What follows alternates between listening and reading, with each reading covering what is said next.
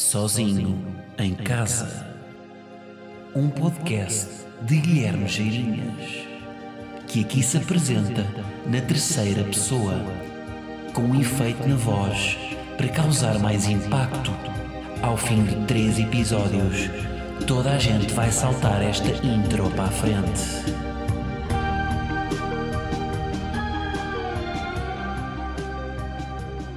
Meus grandes putos, como é que é? Episódio 133 de Sozinho. Acho que comecei isto um tom acima. Calma, se calhar vou. vou olha, vou para, para contrabalançar, vou fazer o- aquele tom que normalmente o speaker de um estádio faz quando está a falar da equipa adversária. Quem vê ao estádio já percebeu o que é que eu estou a dizer. Imaginem, quando eu vou ao Valade, o speaker, o Botas, quando há uma substituição na equipa adversária, ele diz sempre: substituição na equipa adversária sai com o número 3, Joel, entra com o número 12, Vitor. E quando é uma substituição da equipa do Sporting, substituição sai com o número 12, Daniel Bragança. Nem é o número 12, desculpem. Entra com o número 27, Paulinho. Também não é o número 27. Portanto, para contrabalançar, vou, vou agora fazer a versão speaker a falar da equipa adversária. Meus grandes putos, como é que é? Episódio 133, sejam bem-vindos. Uh, este é o Sozinho em Casa, um episódio feito por mim, Guilherme Geirinhas. Identificaram-se? Ou isto só acontece em Alvalade? Se calhar isto só acontece em Alvalade e os speakers nos outros, nos outros estádios não fazem isto. Atenção, eu curto, ganda botas, eu curto. Uh, porque, pronto, estamos ali a apoiar a equipa, é para quando é para falar do adversário é neste tom. Substituição na equipa de, eh, visitante, sai com o número 12. Tem muita graça isto. Agora se calhar não está a ter o impacto que eu previa, mas no estádio tem de facto bastante graça. Começamos a falar de bola, porquê? Porque ele é o gajo do futebol, não é? Ele agora é o gajo do futebol. É verdade, já saiu, eu estou a gravar isto na terça-feira, portanto ainda não saiu, mas uh, quarta-feira já saiu o novo ADN de Leão com o Ziki. Portanto, quem não viu pode ir ver. Estamos de volta aí, todas as quartas, todas as terças-feiras, aliás, um novo episódio da ADN de Leão. Dois podcasts por semana comigo. Vocês não se fartam, eu próprio farto-me de mim. Imagino vocês. Malta, cenas. Já tenho o chip para o Bill Gates saber onde é que eu estou. Já tenho, já tenho o chip, malta. Neste momento está Bill Gates em casa, lá na- nos seus programas, no Windows, a controlar o que é que eu estou a fazer. Ele sabe que eu estou a gravar o pod neste momento e que a Gleba está a roer um saco do Pingo Doce e a fazer um barulho que interfere aqui com o áudio. Sabe, sabe. O Bill Gates está a par disto tudo. Já tenho o chip, malta, já tenho a chamada vacina. Bom, quer dizer, na verdade tenho meio chip. Tenho ainda, ainda só tenho o, o elétron positivo, falta-me o elétron negativo, falta-me a segunda dose. Mas já tenho a primeira dose de vacina. Já tenho, sim senhor. Agora, vou-vos dizer, eu não sou negacionista, nem tão pouco terraplanista ou eletricista, mas antes de ir para a vacina, ta- tanto se fala disto que eu próprio, indo para a vacina, já estava a ir a medo. Já estava, epá, então, mas que vou, vou chegar a casa e vou ficar colado ao frigorífico? Vou ficar magnético, é? Vou ficar ao- preso ao frigorífico ao lado de um imã do Luxemburgo? Não é? E a razão foi, foi os outros. Foi, foi, foi ver a Sandra Celas a dizer que não acredita nas vacinas, a dizer que não acredita em nada. E isto é o perigo. Eu próprio fico. Calma, não fiquei negacionista, mas fiquei tipo com aquele medo. E se isto é mesmo verdade? Apoiei-me na ciência e pronto, e, e- e não acreditei. Porque pronto, um gajo aproxima-se ali e fica ao bichinho. Agora, se eu sou um gajo, que acho que até sou informado, ah, fico com esta, não é, com este macaquinho aí atrás a dizer-me, olha a Sandra Celas, olha que a Sandra Celas anda sem máscara, a Sandra Celas está a dizer que o Covid é tudo, foi tudo fabricado em laboratório pelos chineses, olha a Sandra Celas, se eu já sou, imagina as pessoas pá, que, que estão no loop do algoritmo só levar com isto, não é? Só levar com a Terra é plana, cuidado que o homem nunca foi à lua, cuidado que a vacina é do Bill Gates. Mas pronto, malta é, é ir vacinar, não é? No fundo. Ahm, e, e o que é que acontece? Eu fui, eu fui-me vacinar no dia, curiosamente, em que se bateu. Eu quando vou é para bater recordes, malta. Eu quando vou é para bater recordes, portanto, fui precisamente no dia em que se bateu o recorde de mais vacinas dadas. Até vos vou dizer que segunda-feira deram-se 141.500 vacinas. Pá, só agora é que eu me estou a perceber. Isto é 1% da população, não é? Nós somos 10 milhões, não é? 10 milhões. Portanto, 10% de 10 milhões é 1 milhão. 1% de 10 milhões é, é 100 mil. E yeah, é mais de 1%. Mais de 1% da população, malta, mais de um a cada. Em, em 100 portugueses foi vacinado na segunda-feira. Bem, grandes números. Isto quer dizer que este ritmo em 100 dias estava tudo. Não é? Estava tudo. Pronto, é a fila. Havia fila, de facto. Mas quem já esperou um ano. É porque é isto, não é? Nós, fila duas horas para a vacina, fila 4 horas. É pá, está bem, mas eu, eu, nós estamos na fila há um ano. Duas horas em um ano de espera não é nada. Portanto, foi rápido até, não é? Fila duas horas, foi rápido. Estamos em Covid desde março do ano passado. Portanto, até se despachou. E até estava com aquela vibe de eleições. Sabem? Porque, ou seja, era um, é um dever cívico, não é? Quer dizer, não é, não é obrigatório, mas pronto, é um direito e um dever cívico. Estava ainda com aquelas vibes, como, como estava fila, como estava tudo ali naquele ambiente de... Parecia que ia escolher o presidente da junta que agora para umas autárquicas uh, eleger aqui o presidente da junta da minha freguesia. Só faltava a ver o vendedor de castanhas à porta e sentia mesmo naquela vibe.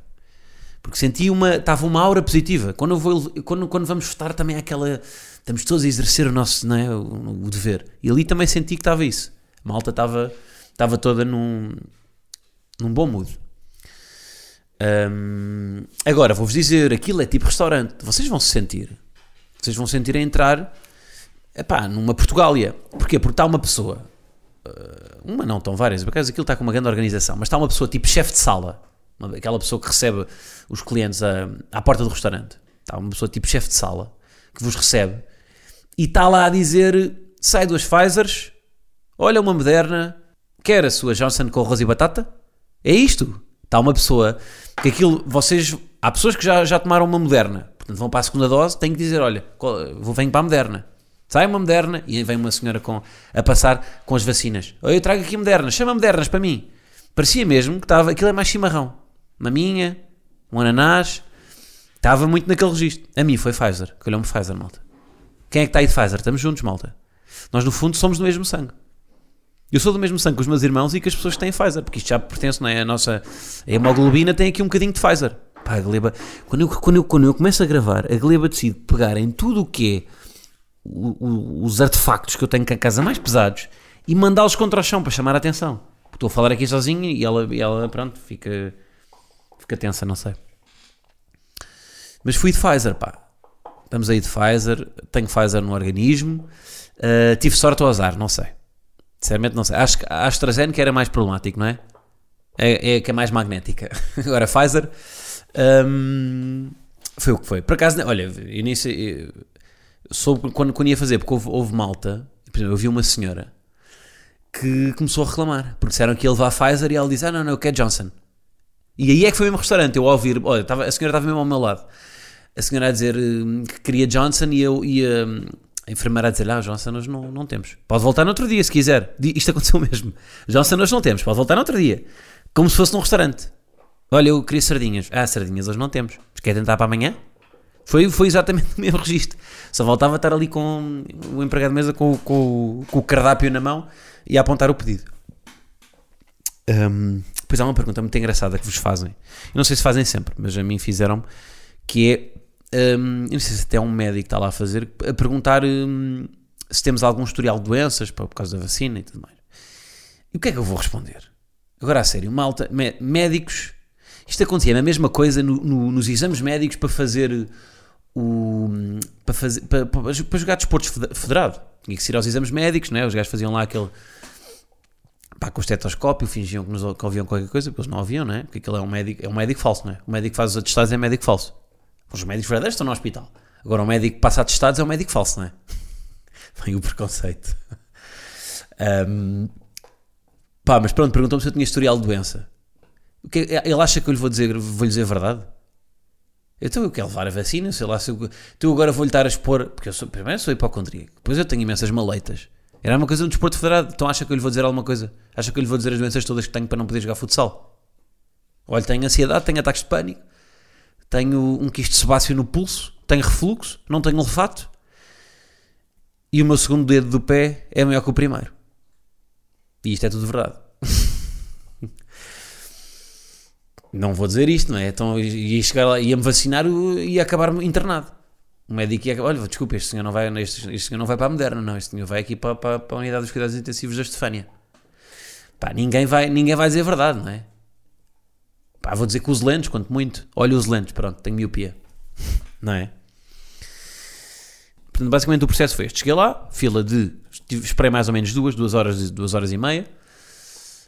Um, depois chega o momento, há ali um, como é que diz, uma triagem, não é? Em que, em que, nos, em que há uma pessoa que nos pronto, recolhe os nossos dados, faz esse, pergunta se temos algum historial de doença e nos encaminha depois para a zona onde as pessoas vão ser vacinadas. Depois, chegando a essa zona, estão, a, a, estão enfermeiros a circular que levam vacinas de um lado para o outro, um, da Moderna, da Pfizer, da, da AstraZeneca, etc. E, e, consoante o nosso boletim, encaminham-nos para aquela que nós vamos receber. Curiosamente, na minha, toda a gente que estava a receber a primeira vez estava a receber Pfizer e só os repetentes é que estavam a receber as outras. E aliás, os repetentes, como eram menos, até passavam à frente porque havia sempre mais disponibilidade dos enfermeiros que estavam a dar a Moderna, porque havia menos gente. Portanto, uma fila de Pfizer e os da Moderna a passar à frente. Era no fundo a VIP, não é? A fila VIP era a Moderna. Ora bem, o que é que acontece? Chega então a hora de, de ser vacinado, não é? Depois desta longa espera, e enfermeiro faz a, a, chamada conversa de circunstância. Que eu acho que até deve ser uma das skills que os enfermeiros têm de ter, é, é a comunicação. Porque eles têm sempre de meio de disfarçar que está tudo bem. Os, os enfermeiros, é? quando nos vão dar uma vacina, mesmo médicos também, quando vão dar uma anestesia, têm que fazer aquela conversa de circunstância com o doente, sem que o doente se aperceba que está a ser uma conversa de circunstância. Foi o que aconteceu com o enfermeiro. Um, aquilo começou. Eu é que comecei por meter conversa. Porque o, o enfermeiro, o, o enfermeiro perguntou-me: tem isto marcado para que horas? E eu disse: olha, para as 5h35. E ele: ah, ok, pronto, são 7h20, vai receber então às 7h20. Eu, pois, ligeiro atraso, não é? Um, e o enfermeiro diz: pois, mas a culpa não é nossa. E eu, meio irónico, a brincar, a dizer: pois, é do governo, não é? Porque quando estas coisas diz sempre que a culpa é do governo. E ele esboça um semi-sorriso, um sorriso, não muito pronunciado, assim, um, um soslaio maroto, e diz-me: um, não, não é do governo Quer que eu lhe diga de quem é a culpa? Quer, pois. A culpa é das pessoas que estão na fila. E eu, então. E ele, ah, pois é que grande parte das pessoas que estão aqui não tem marcação. O senhor por acaso tem marcação, mas grande parte das pessoas que estão aqui vieram hoje sem marcação, não fizeram o autoagendamento e vêm porque querem ir de férias. E, portanto, vêm todas hoje. E nós, como somos simpáticos, estamos a vacinar, vacinar toda a gente. Só que temos uma fila de duas horas. E eu, será isto verdade? depois estive a fazer as contas e provavelmente é, não é? Está a chegar aqui, a é? primeira quinzena de julho, pessoas a querer ir fazer praia, para a praia da falésia, então toca a meter braço. É isso, não é? É no fundo é, é para as pessoas poderem ir para Vila Moura lamber lagostas. Foram, foram, foram tomar a vacina por isso. Mas olha, se as férias acelerarem a, vacinação, pá, é uma carga de trabalhos para quem, para quem as tem que administrar. Mas uh, para uh, efeitos de saúde pública, ainda bem que as férias estão a fazer isso, não é? Mas pronto, levei a vacina. Ah, e depois então, a tal conversa de circunstância, isto, isto foi a conversa inicial, depois ele está lá a preparar as cenas, não é? A tirar a agulha. E depois, sem que eu repare, porque há um momento em que ele tem que se aproximar, ele começa a falar, ele começa, ele recupera a conversa, ele diz, pois então isto hoje, isto hoje está uma fila dos diabos. E eis não quando, eu olho para o lado e já tenho a agulha no, no braço. Portanto, ele, ele pegou ali na conversa de novo para, para fazer o approach, aproximou-se, começou a conversa, eu respondi-lhe, enfiou uma vacina, enfiou uma agulha e nem reparei. Olhei para o lado e já estava com a agulha. Portanto, aquilo é, é mesmo técnica, é pegar ali, numa, dar uma ou duas palavras e espetar a agulha. Reparem nisto, quando forem vacinados, se houve ou não conversa de circunstância. E depois lembrem-se de mim. Aliás, se houver conversa de circunstância, pá, digam mesmo ao enfermeiro: olha, o Guilherme Geirinhas mesmo tinha avisado que o senhor enfermeiro ia aqui, ia aqui buscar uma conversa para eu não reparar que estava a levar com uma agulha. Depois de receber então a vacina, um, eles, ah, eles colam-nos um autocolante com a hora que nós fomos vacinados, o meu dizia 7h20, e depois somos dirigidos a uma zona, porque estava tudo muito bem organizado, e, e depois tem uma zona de recobro, ou seja, onde vocês têm de estar durante meia hora sentados à espera pá, para ver se não vos dá o badagaio. Que é logo uma coisa Portanto, ainda por cima vocês veem a zona do recobro antes de receber a vacina. Portanto, um gajo vai para a vacina e já sabe que a seguir a, a, receber a vacina vai ter que esperar meia hora para ver se não falece. que é alguma coisa para criar uma expectativa errada na pessoa, não é? Então, mas eu, eu vou pôr uma coisa no meu corpo que na meia hora a seguir não posso sair dali porque as pessoas têm que garantir que eu saio de lá vivo. Hum. Aquilo tem, está lá uma pessoa a controlar a ordem de chegada das pessoas, organiza por ordem de chegadas. Somos recebidos, temos lá uma garrafinha de água e umas bolachas. Chamam-lhe, o Martin chama-lhes bolachas de água e sal, eu chamo-lhe bolachas sem dignidade. E pronto, e temos que ficar lá meia hora. E, e depois a pessoa que está lá a controlar, antes de poderem ir embora, ela pergunta: sente-se bem? Ao que eu respondi: Anabela, eu amo-te. E ela: Ah, ok, então mais meia hora. Acaso era lindo. eu tive vontade de fazer humor, mas não tive coragem. Disse-lhe só: tudo, dá, tudo bem, tá. Mas acredito que de vez em quando haja lá um engraçadinho a dizer: Ai, não sinto, não sinto o corpo inteiro. Mas não, olha, portei bem, fui vacinado. Sabem qual é que é? Eu acho que o problema da vacina é não ter um efeito imediato no corpo das pessoas. E portanto parece que não faz nada, não é? Porque aquilo. Seja, depois ainda por cima há aquelas estatísticas que de vez em quando se partilham, não é? Dizer que 10 mil, 10 mil pessoas já, não, já tiveram efeitos adversos da vacina. Como, é, como esses são os únicos efeitos práticos que, que se diz, parece que aquilo só faz mal. Mas não, é um efeito invisível. Mas eu acho que para ter efeitos práticos, devia ser tipo: olha, vocês tomam vacina e podes tirar a máscara. Efeito imediato. Está, está a vacina? Claro que não podes, porque aquilo tem um período de incubação, não é? O vírus está, tem que criar anticorpos e tudo mais. Mas era, se fosse assim era mais prático. Vacinado, podes tirar a máscara. Mas pronto, olha, não houve efeito adverso. Estou aqui com uma ligeira dor de braço e, e reparei, entretanto, que antes de ir para esta frase fiz que é o barulho que faz uma bola ping-pong.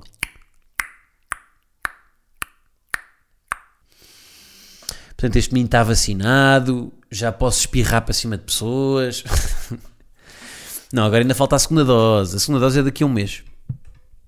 Um, eh, mas pronto. Já tenho pelo menos aquela. Acho que já, já posso ter aquele certificado digital que me deixa ir para todo o lado, não é? Ainda por cima eu tenho um voo. Eu vou apanhar um voo agora sexta-feira. Mas acho que o certificado digital ainda não está. Para mim, ainda não está operacional, porque é preciso esperar ali aquelas duas semanas. Porque aí a vacina ainda demora. Agora o vírus, o vírus chegou, não é? O vírus chegou, mas ainda está tímido, ainda está ali à porta. É, é, tipo aquele convidado que chega, chega à casa, ainda está, tipo, ainda está de casaco, ainda está com os sapatos, ainda está a perguntar por é que eu tiro os sapatos, porque há, há pessoas em que, que, obrigam os vírus a tirar, a, a, tirar os sapatos à porta. O vírus ainda se está a acomodar. Não sei como é que vai ser, hum, como é que vai ser agora, se vai ser daqueles convidados que abusa, não é? E que fica no meu corpo até depois da hora, aquele convidado que é o último a sair, sabem que são 5 da manhã ainda está lá em casa, ainda está a pedir um brandy. Ou se é aquele que hum, chega ali, janta, canta os parabéns e, e, pronto, e está a andar. Eu espero que seja esse, seja um, um anticorpo que, que fique logo aqui e que não seja preciso fazer mais nada. Bom, estive na Costa Vicentina, como vos tinha dito. Um, e hum, primeiro, recomendo ir à Costa Vicentina, não é? Mais uma vez. Quer ser dos sítios mais bonitos que temos aí na Tuga e, e, e que a relação, normalmente os sítios bonitos têm sempre muita densidade de turistas, não é? Portanto, aqui a relação, a densidade populacional e a beleza são inversamente proporcionais. Portanto, é aproveitar que é dos poucos sítios ainda que está wild para vocês eh, poderem fazer, praticar o nudismo na Praia Val dos Homens, poderem ir ao banho como Deus vos fez. É sempre agradável. Um, aproximei de uma coisa que é quando eu volto de férias, que é a sensação de que perdi coisas. Seja, eu volto e sinto sempre que as pessoas que ficaram se esqueceram de mim. E nem estou a falar de pessoas com que eu, que eu conheço, estou a falar de pessoas que acompanham o meu trabalho, por exemplo. Eu, eu, ou seja, eu se calhar até, provavelmente, se ficasse, nem iria dizer nada. Ia passar, passou uma semana, estou aqui a falar no pod, portanto não, está tudo igual. Não tive nenhum momento, não, não haveria outro momento em que eu iria falar. Mas só o facto de ter estado fora faz com que eu sinta que perdi alguma coisa, que as pessoas esqueceram de mim, que algo, algo irrecuperável aconteceu. Mas claro que não, não é? Ninguém se lembrou de mim. Ninguém. Mas eu, eu sinto que isto não, não, não, se passa apenas comigo, que é nós quando partimos, não é? Mesmo que seja por um fim de semana, há um certo FOMO de, de, do que ficou. Um certo sentido. Eu, eu, eu, sinto sempre isto quando vou de férias, que é sinto-me para trás, sinto que fico, vou ficar para trás da, da, daqueles que têm a profissão que eu e que ficaram e que tiveram a concentrar. Ou seja, há um custo de oportunidade e de férias que é eu não estou a pensar. E isso é uma coisa que eu ainda não consigo fazer, que é desligar completamente e não me sentir culpado de estar de férias.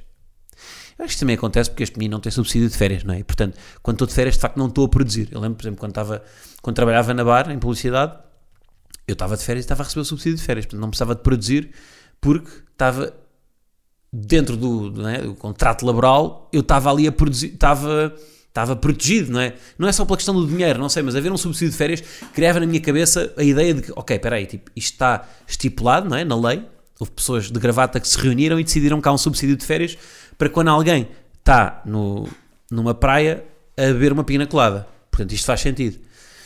Agora eu, como não tenho isso, como não há um subsídio de férias, como não há, sinto sempre que não estou a produzir e sinto-me culpado por isso. Portanto, quando parto, há sempre um, um, um certo uma inveja de quem, um sentir que fiquei para trás de quem ficou. E, e, é uma coisa que eu tenho que me desprender, porque essa, essa culpa de, de ter tempo para não pensar não é? no, no, no trabalho é uma coisa que tem que. Eu acho que isso só vem verdadeiramente com os filhos, vou-vos dizer é algo que eu tenho que cuidar, é algo que eu tenho que. É, é, pá, é tipo, é o que os biólogos sentem com as plantas, não é? Não sei. É que eu sinto já com a gleba, a verdade é essa. A verdade é que eu já senti isso em parte. Yeah, já senti isso em parte. Olha, por acaso, outra discussão que tivemos lá. Olha, agora lembrei-me de uma que tivemos lá, nem apontei. Sobre filhos. Eu acho que até já falei disto aqui no pod. Acho que isto em todos os episódios, é impressionante. Que é. Um, a certa altura havia uma discussão sobre filhos, não é? Se, quem é que queria ter filhos, quem é que não queria, porquê. E depois eu fiz a pergunta, que acho que também já fiz aqui no pod, que é, se fossem os homens a dar à luz, vocês teriam filhos? E é sempre, as, uh, pelo menos na, olhem, no, do universo que eu, que eu, a quem eu já fiz esta pergunta, todas as mulheres que não queriam ter filhos, quando lhes perguntei se fossem os homens a ter filhos, queriam? Elas dizem todas, sim. Eh, pelo contrário, homens que disseram que sim, se fossem eles a ter, alguns mantêm, mas muitos deles dizem: é pá, não, não queria. Portanto, fica para reflexão. Vocês teriam filhos se fossem vocês a ter no vosso ventre? Eu não sei, eu vi algures, eu não sei se isto é verdade ou não, mas vi. Acho que até há um, há um prémio para o primeiro homem a engravidar, não é? Que é o prémio Rockefeller. Mas eu vi, eu vi algures. Hum, que, que, eh, que, que, que, o, órgão do, por, do Porto, o órgão do corpo mais, mais propício a haver um, um, um, um desenvolvimento do embrião no corpo do homem é o testículo. Não sei se isto é verdade ou não. Mas pela, pela temperatura do corpo, pela, pela, pela zona, pela irrigação sanguínea da zona, acho que o testículo é o sítio mais provável de ter um filho. Agora não sei se isto é verdade ou não, mas estou a imaginar sessões fotográficas de homens influencers que se tivessem um filho no testículo, aquelas sessões, sabem, que, que as grávidas fazem hoje em dia nuas. A imaginar um homem todo nu com um ganda testículo do tamanho de uma bola de bowling.